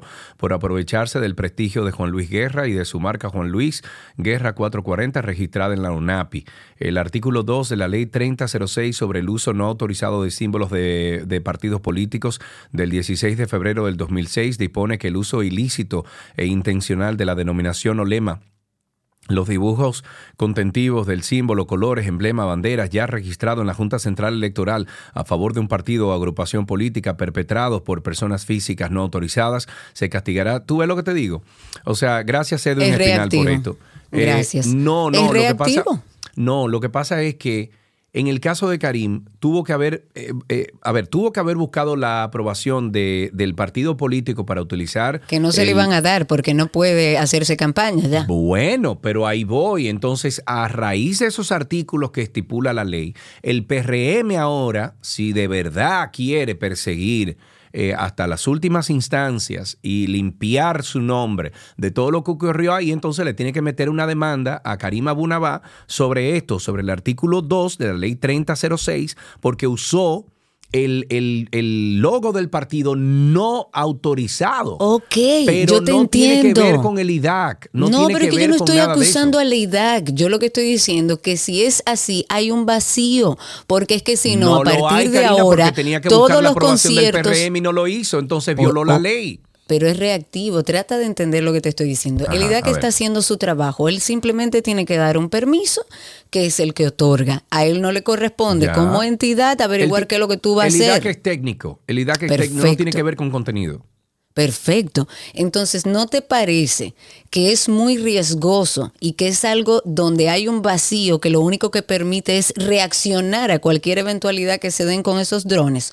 Porque mañana tú tienes un concierto, tú trae- traes a un artista que te cuesta un millón de pesos para redondear y tú tienes que salir a buscar esos patrocinadores. Pero si yo tengo una empresa que yo quiero promocionar, aprovechando esas 50 mil personas que están ahí, voy al IDAC y pido un permiso y subo mi drone y pongo mi Pero logo ahí arriba. tú puedes. Eh, a Pero eso voy. fíjate que hay un vacío, o sea, y después qué pasa, nada. El- el- la empresa que puso su dinero en ese concierto eh, eh, está en desventaja o dejarán de patrocinar y todo el mundo subirá, entonces subirá te- drones para entonces- promocionar. Entonces, no, sí, pero los drones son- no son baratos. Eh, pero entonces lo que tenemos que ver es eh, qué dice la ley, por ejemplo, de publicidad, pu- eh, o sea, de, de- de- del tipo de marketing público, eh, si esto atenta con, con, con, por ejemplo, eh, olvidándonos un poquito de lo político, si eso, si eso atenta, por ejemplo, con el buen desempeño de, de los que colocaron publicidad ahí. O sea, tenemos que irnos a eso, no a lo que, o sea, lo que pasó ahí hasta cierto punto fue legal técnicamente. Lo que fue ilegal Por eso fue- digo, el, el IDAC hizo su trabajo.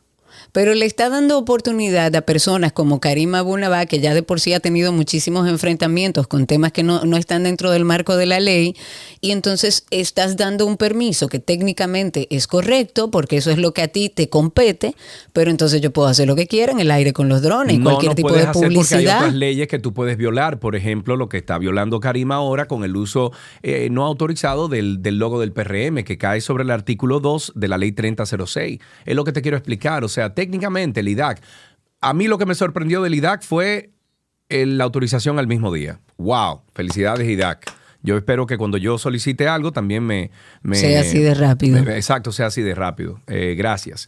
Eh, pero lo otro entonces tiene que ver con eh, lo que dice la ley 2000 de aprovecharse de un evento donde hay un, un- un, vamos a decir que un procedimiento de publicidad que hay que pagar y si se puede. Eso sí. Entonces ahora va a haber un creativo que va entonces Claro, a, crear subir una ley para drones, se ha dicho. Vamos a ver. hacer, eh, a vamos a llamadas. tomar esta llamada, sí, llamadas. y luego nos vamos al corte. Fátima, tú primero. Buenas tardes. Hola, ¿cómo están? Estamos bien. ¿Tú eres Mira. abogada, Fátima? No, yo no soy abogada, pero como ciudadana que estaba en el concierto, quiero decirles algo. eh, haya leyes o no, hay que buscar las sanciones. Eso fue sumamente desagradable, sobre todo para el maestro Juan Luis Fue el único momento, ustedes estaban en el concierto, No, no, no fui. Ah, eh, el que estaba ahí, muchos nos dimos cuenta, fue el único momento en que la voz del maestro Juan Luis Guerra desafinó. Wow, Dios mío, no me diga Y eso. claro, Raúl está ahí. usted. Buenas tardes, Raúl, adelante. Buenas tardes, Sergio y Karina. Mi amigo, Sí, ¿qué tú crees de este evento de Karim Abunabal? Aquí, bueno, bueno, aquí un poquito afectado. Te iba a decir eh, que nuestro señor, nuestro príncipe, nuestra versión dominicana de Tony Stark, lo único claro que a él lo que le falta es ser eh, filántropo y superhéroe, pero después todo lo otro que tiene Tony Stark lo tiene él. Y él ha logrado lo que él quería, que su nombre esté sonando otra vez, porque como, político, como figura, como líder político, él es un muerto político, porque él estaba haciéndole coro al penco y ahora está brincando como garrocha con el PRM.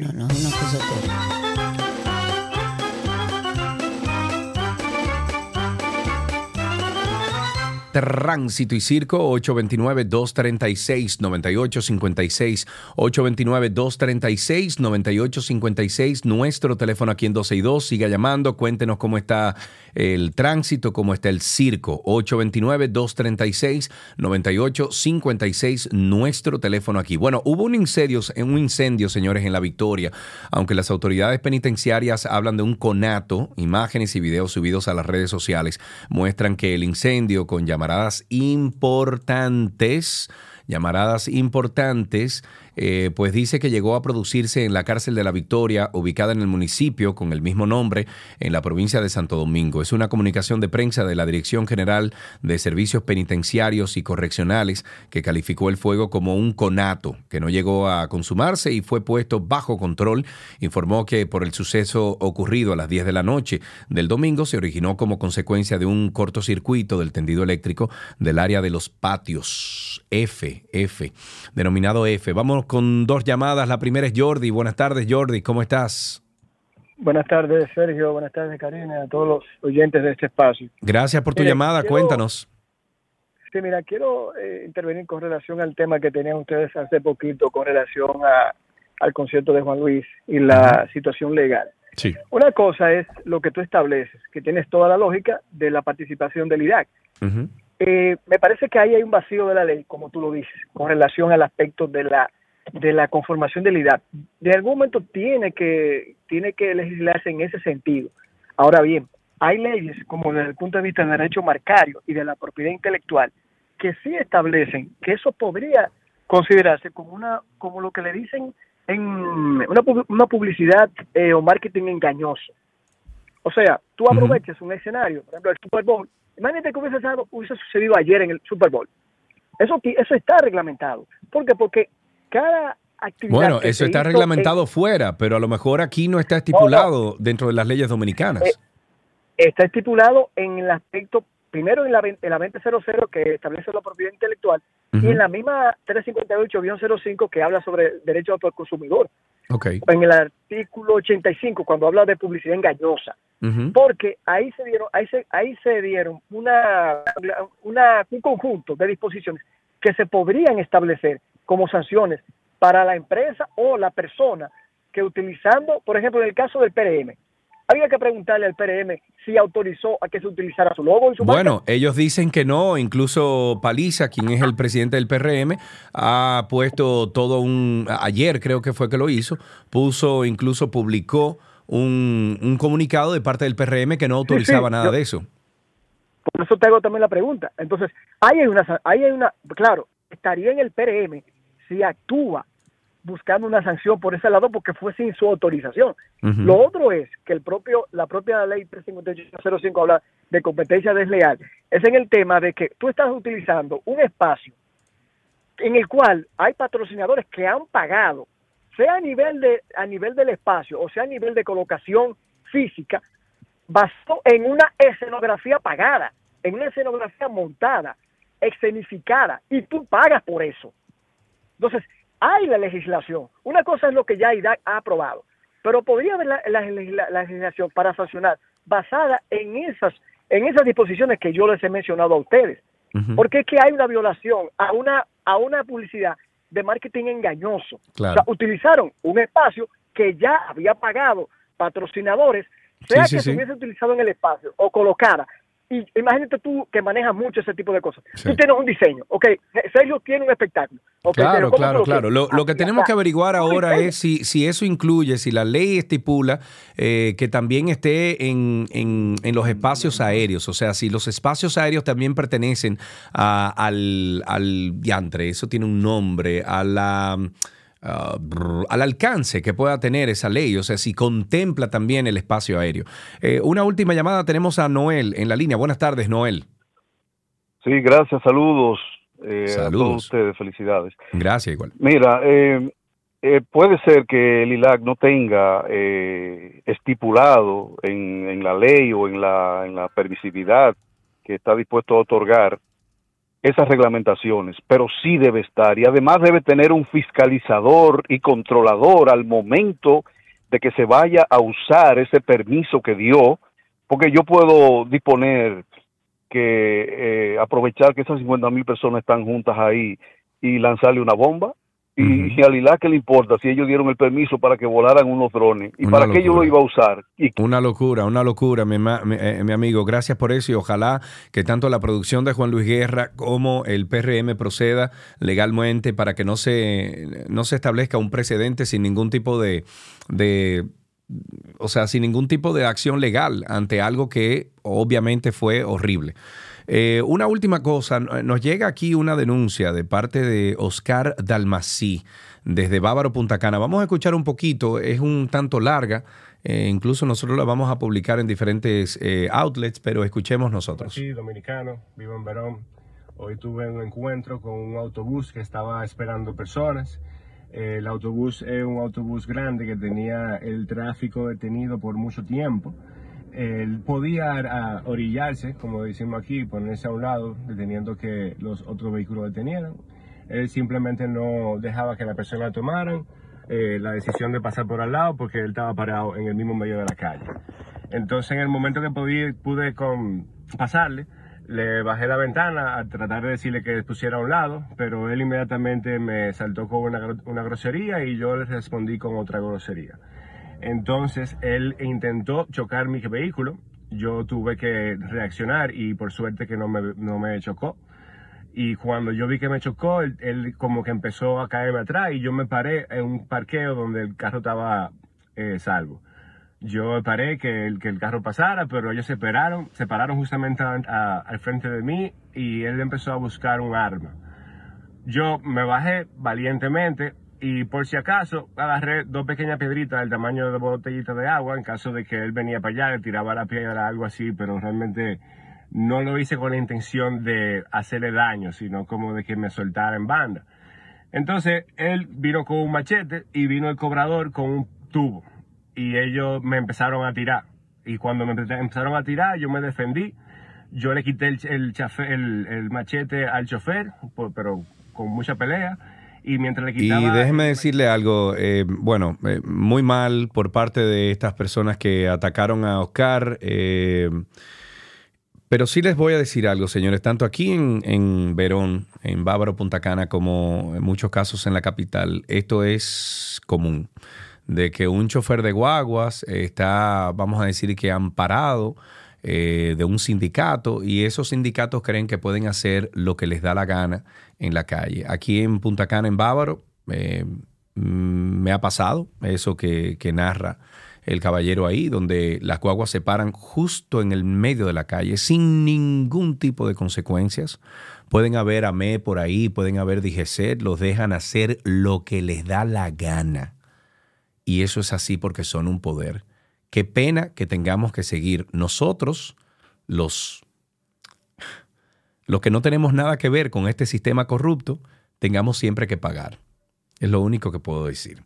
Hasta aquí, tránsito y circo en 12 y 2. Pero usted nunca le ha dado un cariñito a su gordito, su gordito, su gordito. Había una vez un circo que alegraba siempre el corazón.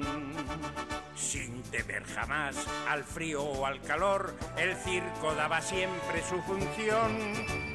Siempre viajar, siempre cambiar. Pasen a ver el circo. Otro país, otra ciudad. Pasen a ver el circo. Es magistral, sensacional. Somos felices al conseguir a un niño hacer reír.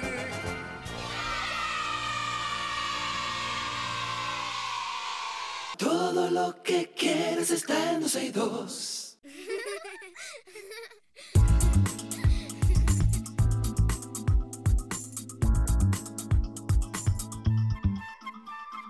Estamos en familia y nos vemos en la salida, como suele ser una frase que muchos niños y adolescentes han escuchado durante su experiencia escolar. Hace unos días comentábamos que una madre denunciaba que su hijo fue víctima de agresiones físicas de otro compañero en la escuela y ante el aumento de estos casos decidimos entonces abordarlo un poco en este segmento. Por eso hemos invitado a conversar a la doctora Yulisa Ureña. Ella es psicoterapeuta infanto-juvenil, orientada en temas de ansiedad, depresión, traumas y bullying y con ella vamos a tratar este tema de acoso escolar, las dos caras de la moneda. Doctora, muchísimas gracias por estar con nosotros. Muchísimas gracias a ustedes por la invitación, encantadísima. Creo que esto es un tema neurálgico, un tema muy importante, sobre todo para aquellas personas que están viviendo un caso como este y no saben cómo proceder. Entonces, eh, doctora, ¿por qué hay niños y adolescentes que agreden? ¿De dónde aprenden esto? Mira, muchas veces lo hacen para tener como el poder en el grupo, para sentirse vistos, quizás no se sienten vistos en casa o quieren pertenecer al grupo eh, a veces eh, quieren como controlar a quién se puede excluir o a quién o quién puede pertenecer al grupo. A veces es una cuestión como de lealtad al grupo para eh, no ser vistos como débiles porque ya otros compañeros lo hacen. O a veces ellos mismos han sufrido bullying con antelación. Ok, ok. ¿Y, y cómo pueden entonces los adultos eh, hasta cierta forma, doctora, identificar los signos de que un niño está siendo víctima de acoso escolar, porque no siempre los niños tienen como esa apertura o, no en toda la familia existe esa apertura donde los niños le comentan todo, los padres.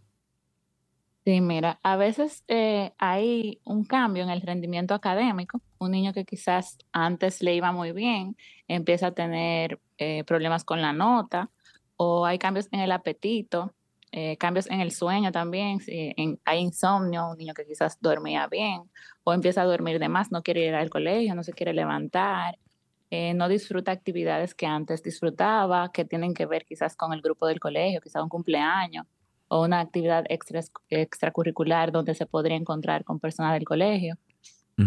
O sea, básicamente tenemos que ver como el, cambio drástico de, de su comportamiento, podría ser. Sí. ¿Y cómo, significativos. ¿Y cómo nosotros no confundimos eso con algún cambio, por ejemplo, ya de, edad o, un cambio de comportamiento por el, un proceso hormonal, etcétera? Bueno, tú sabes que en la adolescencia hay muchos cambios porque, eh, bueno, están pasando de, la niñez a la adultez y a veces no saben cómo comportarse, cómo quieren eh, los padres que se comporten o el grupo de amigos quizás quieren ser aceptados. Pero cuando, cuando el niño eh, que antes estaba integrado en el colegio, ahora presenta eh, situaciones que tienen que ver específicamente con el colegio, con que no quiere ir al colegio, no quiere ir a actividades donde hay niños del colegio, empieza a, a decir que tiene eh, defectos físicos que antes no, no había mencionado. Uno nota que quizás su autoestima se está viendo afectada, quizás le están poniendo nombres en el colegio y antes no expresaban ningún tipo de descontento con su físico, por ejemplo, o con sus capacidades. Antes se sentía más capaz, por ejemplo, con las matemáticas, ahora ya no. Eh, esos, esos podrían ser ejemplos. Cuando identificamos ya que nuestro niño está pasando por un proceso, cuando ya sabemos que sí, que, es incluso víctima de acoso, ¿qué estrategias, doctora, usted puede eh, recomendar a implementarse para apoyar a un niño que está siendo víctima de acoso escolar y, así ayudarlo a superar una experiencia traumática? Mira, es muy importante intervenir en el colegio, en, en el curso, no solo previniendo eh, la violencia, sino promoviendo la convivencia, eh, promoviendo actividades, eh, habilidades sociales, eh, involucrando al personal, no solamente a los profesores, porque a veces no, nos enfocamos que hay que entrenar a los profesores en identificar el bullying, pero todo el personal, todo el plantel de un colegio, desde la persona de la cafetería hasta la persona que los entrega cuando los van a buscar, debe estar informado de cuáles son los signos de bullying para poder eh, llevar eso quizás a, a, a discusión en, en una dirección o, en, o donde, o donde, donde se pueda en ese colegio. Ok, ¿y, y cómo pueden los adultos entonces intervenir para abordar el comportamiento agresivo de un niño antes de que se convierta en bullying? O sea, ya, ya identificamos que puede esto convertirse en un gran problema. ¿Cómo de inmediato, cómo le matamos el gallo en la funda para que no se me pierda la expresión, doctora? ¿Cómo pueden los adultos intervenir antes de que se Claro, o convierta en sea, bullying? ya, ya, vamos, ya vamos viendo algunos indicios, cómo los adultos podemos intervenir para que ese proceso no se convierta en algo súper mega traumático para el, para el muchacho. Mira, un niño que lo tratan bien en su casa sabe identificar cuando fuera de su casa lo están tratando mal. A veces eh, son hábitos aprendidos de otros compañeros, eh, pero es importante que el niño aprenda empatía, ponerme en el lugar del otro, habilidades sociales, a saber manejar un conflicto, a saber decir no cuando me están tratando mal, a saber cómo yo no quiero ser tratado, a tener respeto y tolerancia también por otros, eh, por, por personas diferentes quizá, Sí. eh, de diferente clase social o diferente eh, incluso color o diferente aspecto físico, Sí. más delgadito, más gordito, a enseñarle a no poner nombres en base a las eh, características físicas o a no burlarse cuando a un compañerito le va mal en un examen, por ejemplo. La figura del espectador muchas veces no, no se menciona, pero ¿qué, hacen, ¿qué hace ese niño que no es ni el que hace bullying ni al que se lo hacen? Sí, sino el ¿Cómo- que está ahí. cómo- Exacto. Ajá, como yo como padre le digo a mi hijo que se comporte cuando está viendo que hay una situación en la que no se está haciendo justo. Claro. Y me imagino que el conversar con los padres, denunciar, mira mi hijo, cuando tú veas algo, tú me lo dices a mí, eh, yo Sí. te, te voy a dar los consejos correctos. ¿Y, y qué pasa entonces cuando yo como padre me doy cuenta que mi hijo está siendo víctima de bullying? Y obviamente esto no se va a solucionar entre ellos. Hay que, nosotros como adultos, tanto la parte eh, que está siendo, eh, o sea, agresora como la que está recibiendo la agresión, tienen que conversar. Esos adultos responsables por esos niños tienen que conversar. ¿Cómo yo, como padre de, de- de la víctima, abordo el padre del agresor? ¿Cómo eh, tengo que llevarle evidencia? ¿Tengo que llevarle algo grabado? Eh, porque me imagino que se pondrán a la defensiva inmediatamente. Mira, lo, lo ideal es ir al departamento de orientación. En casi todos los colegios hay un psicólogo, un orientador, que puede mediar en estas situaciones y ver cómo hay que intervenir, si hay que intervenir en el aula directamente, si hay que hacer charlas de prevención, eh, ese tipo de, de situaciones.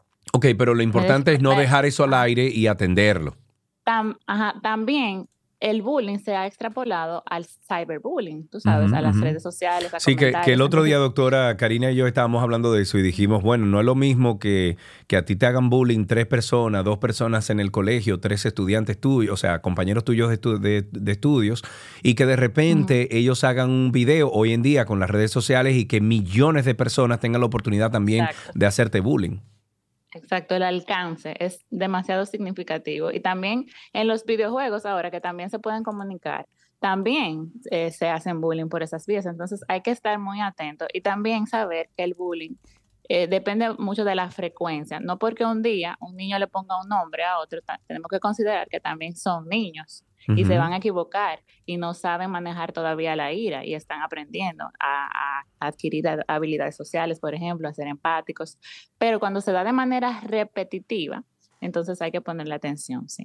Así mismo es. Eh, para finalizar, em, ¿dónde pueden contactarla, doctora? A través de redes sociales. Tengo aquí doctora en psicología en redes sociales. ¿Puede ser una buena vía? Sí, también Crecer Diario es mi centro online y presencial. Estamos en Santiago, pero atendemos de manera virtual también. Los adolescentes ya lo- los vemos también de manera virtual y tenemos un equipo de siete profesionales de diferentes especialidades eh, que están a la disposición. Crecer Diario en Instagram. Qué o bueno. Doctora en Psicología, DRA en Psicología. Excelente, doctora. Muchísimas gracias por su tiempo. Estábamos conversando con la doctora Yulisa Ureña sobre el acoso escolar, las dos caras de la moneda. Nosotros tenemos eh, algunos episodios de Karina y Sergio After Dark que tratan estos temas. Le invitamos que si se interesa sobre esto, le invitamos a que pasen por 12y2.com, 12y2.com y busquen ahí el, el banner que habla sobre Karina y Sergio After Dark. Le den un clic y ahí dentro en el buscador de Karina y Sergio After Dark usted pone acoso, abuso escolar y ahí le van a aparecer algunos episodios que tenemos listos para ustedes. Hasta aquí, familia en 12 y 2.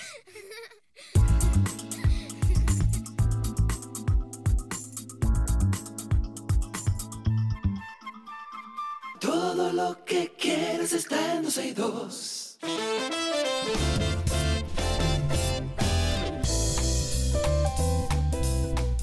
Y con esto finalizamos 12 y 2 en el día de hoy. Cristi. En el medio ahí, exactamente. Finalizamos 12 y 2 en el día de hoy. Gracias por la sintonía. Mañana nos encontramos por aquí. Pórtense bien, señores. Un abrazo. Adiós.